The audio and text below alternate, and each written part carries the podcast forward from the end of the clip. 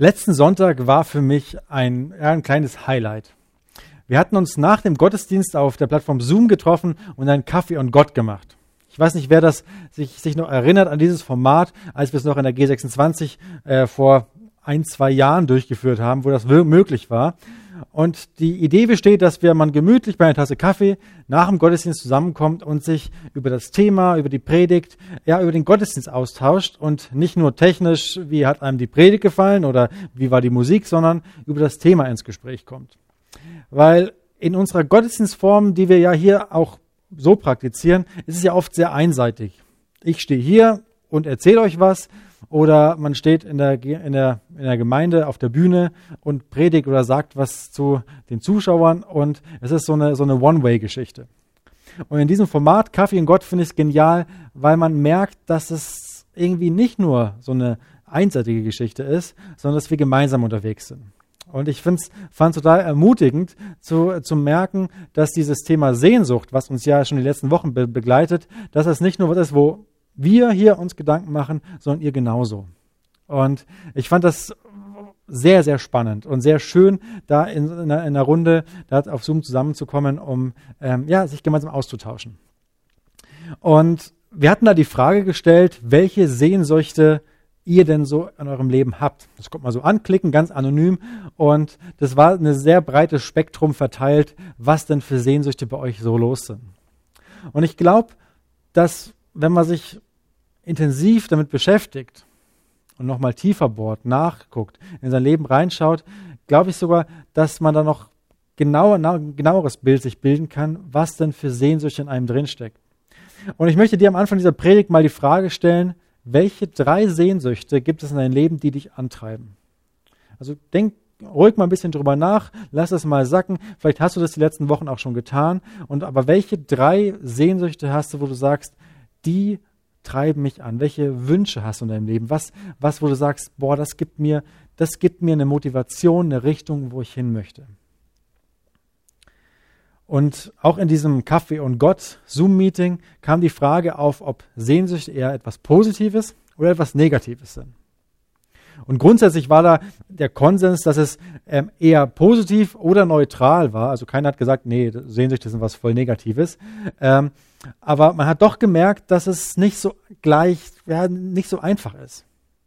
Wie David vielleicht schon in der Einleitung auch gesagt hat, man hat die Sehnsucht vielleicht nach Kuchen, nach Schokolade, das ist was Tolles, weil es gut schmeckt und weil man sich das, man was genießen kann. Aber zu viel kann auch wieder schaden. Also Sehnsucht nach was zu haben, was einen antreibt, kann etwas total, oder ist auch was total super Gutes, aber sonst, weil es einen dazu bringt, aufzustehen und nicht nur faul da zu, bleiben, wo man ist, sondern es einen mit in Bewegung bringt. Und ich glaube aber trotzdem kann Sehnsucht etwas werden, was uns übermannt, etwas zu viel wird. Das Beispiel vom Kuchen ist vielleicht ein sehr plakatives und oberflächliches Beispiel, aber trifft es, glaube ich, trotzdem sehr gut. David isst zu viel Kuchen, und muss sich übergeben. Dinge sind irgendwie auch für ein Maß geschaffen. Und wenn, und wir hatten uns die Frage gestellt, auch vom Wortstamm Sehnsucht und Sucht. Ist das was, was man zu tun hat? Ist das was, was vielleicht irgendwie, was, ja, ähm, ja, ob Sehnsucht zu Sucht führen kann? Und wenn man in die Bibel guckt und, und schaut, was steht da über Sucht, ist es recht schwierig, weil es über keinen da was steht, der sagt, oh, der ist süchtig oder sowas. Und trotzdem wenn man verschiedene Geschichten schaut, kann man merken, dass sich verschiedene Sachen zeigen in, in Menschen, was darauf hindeuten kann und wo man sowas finden kann. Und in einem Leben, wo ich finde, dass ähm, das sehr deutlich wird, ist im Leben von einem Mann, dessen Geschichte eigentlich recht bekannt ist, und zwar vom Zachäus. Stellen wir mal vor, dieser Zachäus, ein, ein Mann, der damals gelebt hat, aber wir rudern noch mal ein bisschen zurück, als er vielleicht noch ein Kind war. Er war nämlich der in der Klasse, der nicht so groß war wie die anderen. Vielleicht war er auch eher dick, so ein kleiner, dicker Junge. Ich glaube, jeder in der Klasse hatte früher so einen, so, einen kleinen, so, einen, so einen kleinen, dicken oder mehrere, der im Sport als letztes gewählt wurde. Und vielleicht warst sogar du das. Natürlich ist das genauso auch, betrifft das auch, auch, auch Frauen, auch Mädchen. Und das finde ich, ist was, wo, wo Kinder unglaublich grausam sein können. Wo gehänselt wird Jemand, der nicht reinpasst, dem gesagt wird, du bist nicht genug, dich mögen wir nicht, du bist, du bist komisch, du bist hässlich, du, du passt hier nicht. Und dieser Zachäus, dieser kleine, dicke Junge, der es vielleicht war, der, ähm, und es wird beschrieben, dass er klein war, dass, dass er dick war, das ist jetzt vielleicht eine, eine Sache, die wir uns dazu denken können, aber klein zu sein, hätte vielleicht, äh, würde, glaube ich, schon reichen. Er passt nicht rein. Was macht er? Er denkt sich, ähm, okay, wenn ich mit meinem Körper nicht punkten kann, wenn ich nicht beliebt bin, habe ich trotzdem die Sehnsucht nach Anerkennung, nach Beziehung, nach Leuten irgendwie angenommen zu werden. Und er sagt, aber wenn ich nicht auf meinen Körper ähm, bauen kann, dann auf meinen Verstand. Und er fängt an, sehr fleißig zu sein und sagt, ich muss dann eben doppelt so viel arbeiten wie die anderen. Mir, und er strengt sich an und macht vielleicht ein Studium. Gab es in der Form vielleicht damals noch nicht, aber in unserer Form wäre das vielleicht so, dass er sagt, oh, ich mache ein Studium und ich baller durch und ich und ich und ich bin klug und ich und ich schaue, wie ich wie ich ähm, wie ich einfach meine meine mein, meine Schleue, mein das das wie ich das ähm, zu Geld machen kann. Und er bekommt einen guten Job und er fängt an Geld zu verdienen und merkt, hey, mit Geld bekomme ich Ansehen. Und ich weiß nicht, wer von euch schon mal auf einem Klassentreffen war. Ich persönlich war noch nie auf einem, aber ich, ich stelle mir das dann so manchmal vor, dass wenn ein Klassentreffen wäre, dann würde ich wollen, dass die Leute merken von damals aus meiner Klasse, wow, aus dem Micha ist voll was geworden. Krass, was der für ein tolles Leben hat. Toll, wie, wie glücklich der ist, wie selbstbewusst er durchs Leben geht. Und ich glaube auch, dass es so in so einem Zachäus da, so dieses, vielleicht dieser Gedanke im Kopf war zu sagen, ich möchte allen beweisen, dass ich es geschafft habe. Dass ich nicht dieser kleine, dicke Junge von damals bin, sondern dass ich es geschafft habe, um Anerkennung zu bekommen. Und der Zachäus, der geht weiter und, und merkt hier, er hat Erfolg. Er kann, er kann sein, seinen Kopf einsetzen, er kann seine Skills umsetzen und macht die zu Geld und, und, und, und viel Geld. Und er merkt, er kann seine Sehnsucht stillen, weil er Anerkennung bekommt. Weil Leute ihm zujubeln und sagen, wow, du, ah, du bist echt ein krasser Typ. Und trotzdem merkt er irgendwie, es reicht mir nicht. Und er geht weiter. Vielleicht bekommt er ab und zu noch von einem Arbeitskollegen oder von anderen Leuten das Gefühl, doch nicht ganz richtig zu sein, weil ähm, er doch der Kleine ist, der Dicke ist, der nicht so reinpasst. Und er fängt an, und es ist Schritt für Schritt, dass er anfängt, na, den einen Deal abzuwickeln, der nicht ganz so fair ist, wo der anderen zum Nachteil wird. Und der nächste ist vielleicht so, dass er sogar ja noch, noch weiter geht und immer mehr kommt er dazu, dass es eigentlich, eigentlich Betrug ist.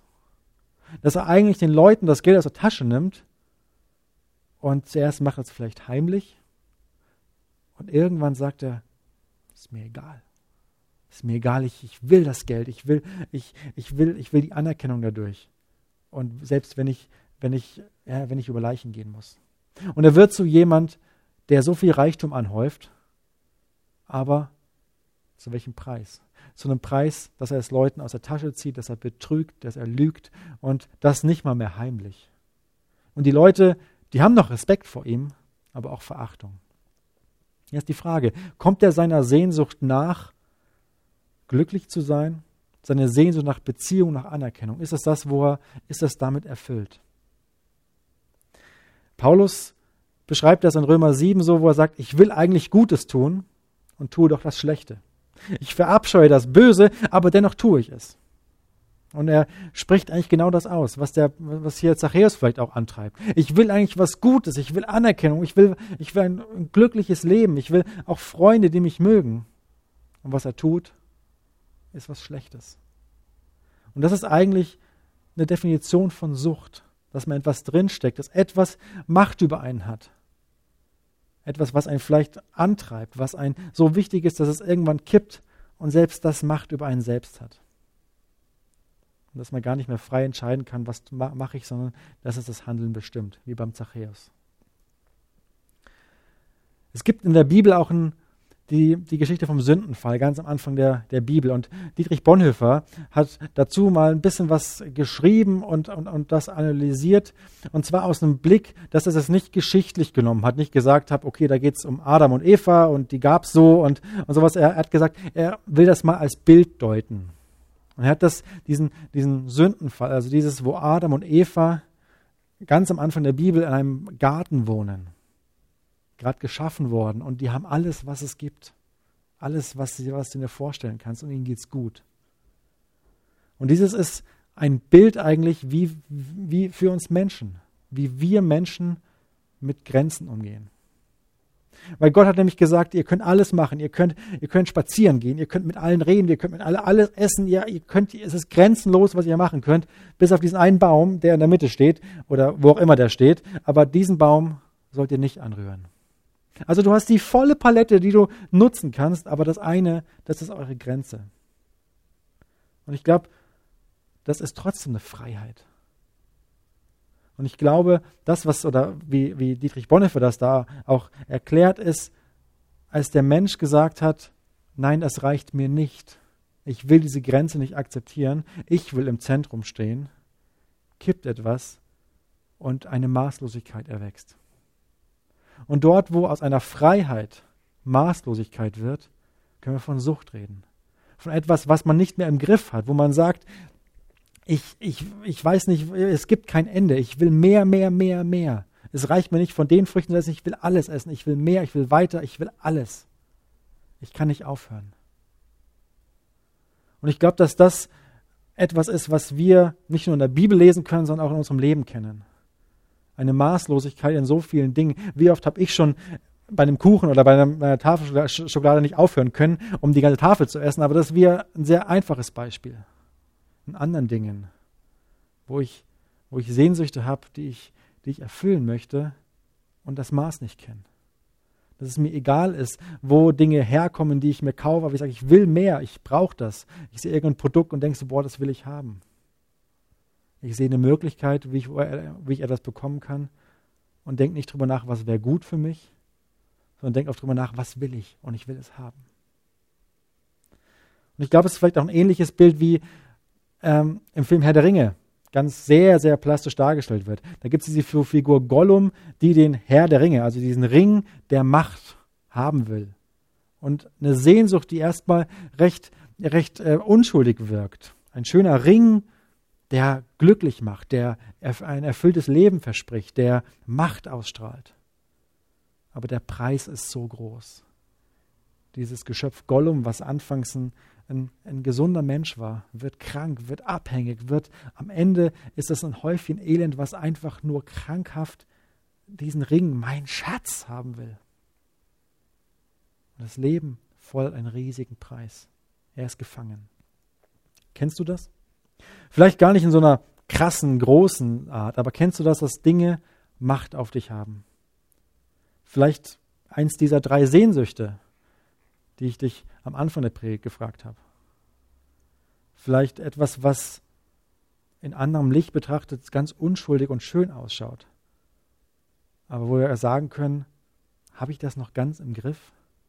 Welchen Preis zahle ich dafür, diese Sehnsucht zu erfüllen und ist das ein guter Preis? Was kostet es mich wirklich?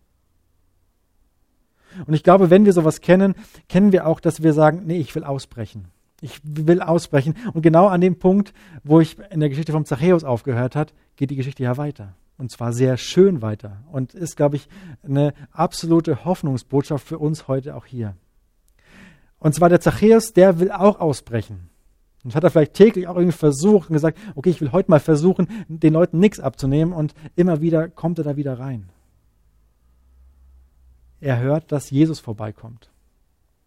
Und er ist klein und da sind viele Menschen, also denkt er logisch nach. Er, hat ja ein, er ist ja ein kluger Typ. Er klettert auf einen Baum und sieht, um, um mehr sehen zu können. Aber was passiert, wenn er ihn sehen kann? Wenn Zachäus Jesus sehen kann? Ja, Jesus kann auch ihn sehen. Ganz zögerlich hat, es, hat Zachäus sich vielleicht versteckt, aber Jesus sieht ihn. Und das ist, glaube ich, auch eine Botschaft für dich heute. Jesus sieht dich. Dort, wo du gerade bist, wo, egal wo du diesen Online-Gottesdienst vielleicht auch gerade anguckst, dort sieht dich Gott. Er ist dir nah. Er sieht den zögerlichen Versuch, zu, um mal zu gucken, vielleicht einen leisen Hilferuf, um der ganz, ganz leise sagt, ich brauche Hilfe, ich, ich habe das vielleicht den und den Punkt nicht ganz im Griff, wie ich das eigentlich wollte. Und was macht Jesus? Wie reagiert er?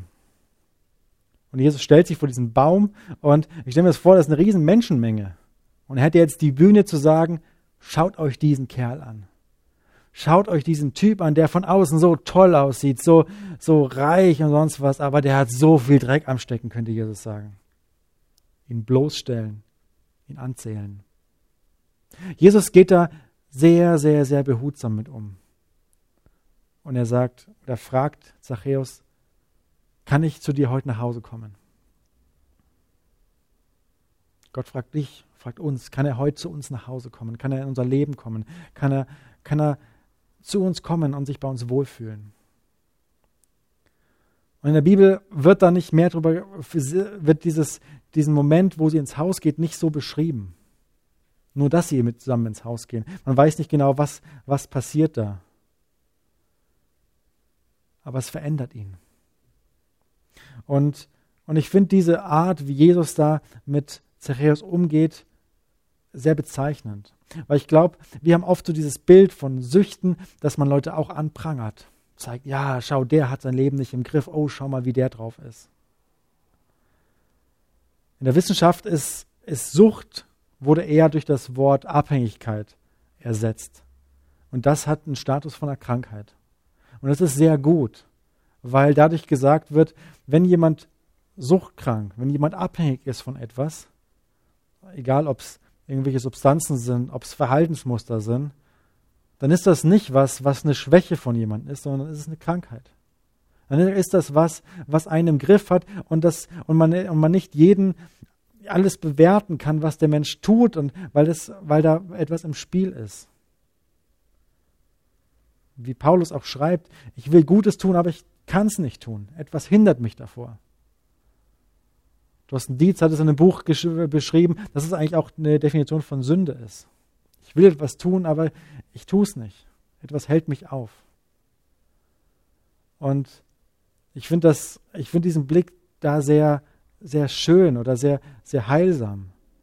Weil er sagt, jemand, der sein Leben oder was nicht ganz im Griff hat, der ist ein, der, auf dem muss man nicht zeigen oder auf den zeigt Gott nicht und, und ist da lieblos sondern betrachtet einen liebevoll und sagt vielleicht hier, ja, du brauchst vielleicht Hilfe und ich will sie dir geben. Als Zachäus aus diesem, aus diesem Besuch rausgeht, als Jesus wieder geht, hat sich Zachäus Leben verändert. Und er hat eine Entscheidung getroffen. Und diese Entscheidung, die ist ziemlich krass. Und diese Entscheidung ist eine Entscheidung der Freiheit, weil, wie schon in Galater 5 steht, heißt es, zur Freiheit hat uns Christus befreit. Wenn Jesus in unser Haus kommt, um da uns zu helfen, dann geht es nicht darum, um zu sagen, und jetzt habt ihr einen Katalog, was ihr alles tun müsst, um irgendwie rauszukommen, sondern er schafft Freiheit. Und Zachäus fasst den Entschluss und sagt, ich möchte 50 Prozent, also die Hälfte von allem, was ich besitze und was eine Menge ist, möchte ich spenden an Arme, will ich weggeben. Und von der anderen Seite, von der anderen Hälfte, die ich noch habe, möchte ich jedem, dem ich geschadet habe, jedem, dem ich zu viel abgenommen habe, jedem, dem ich, ja, an dem ich sündig oder schuldig geworden bin, dem möchte ich das Vierfache zurückzahlen. Und es kann gut sein, dass das die komplette andere Hälfte war. Und diese Agenda, die er sich selbst auferlegt, wo er sagt, das möchte ich tun, ist eine Freiheitsentscheidung. Und ich glaube, dass das ähm, etwas so Positives ist. Ich glaube, wenn man sich, wenn man Dinge nicht ganz im Griff hat von sich, ist es gut, Dinge aktiv zu machen, etwas an Sachen an was festzumachen, zu sagen, ich möchte das jetzt so und so machen. Ich möchte etwas ändern. Ich möchte Leuten, denen ich geschadet habe, was Gutes tun, um Verzeihung bitten. Das ist was so Heilsames und was so Wichtiges. Aber eben nicht als ein Auftrag, als, als, ein, als ein Punkt, wo Jesus sagt, das musst du erfüllen, sondern aus einer Freiheit heraus. Ich weiß nicht, wie es in deinem Leben aussieht, wo du Punkte hast, wo du sagst, da haben mich manche Sehnsüchte ein bisschen im Griff. Da bringen mich Sehnsüchte zu etwas, wo ich eigentlich nicht hin möchte. Das muss, muss noch überhaupt keine ausgewachsene Sucht sein oder sowas. Also wir müssen uns da aber jetzt auch nicht in Licht stellen und sagen, ja, ja, oh, alles ist ganz schlimm. Aber ich glaube, es tut gut, da mal, ich weiß nicht, vielleicht heute Nachmittag oder irgendwann mal irgendwie mal spazieren zu gehen, vielleicht mal ruhig zu werden, vielleicht mal in sich reinzuhorchen, ob da irgendwas widerhallt, ob alle Sehnsüchte uns dahin führen, wo es gut ist. wo Gott was für uns vorbereitet hat. Wo wir merken, da hält und halten uns Dinge fest. Da steht Jesus unter unserem Baum und fragt dich, kann ich heute zu dir kommen? Kann ich in dein Leben kommen und was ändern? Kann ich zu dir kommen? Amen.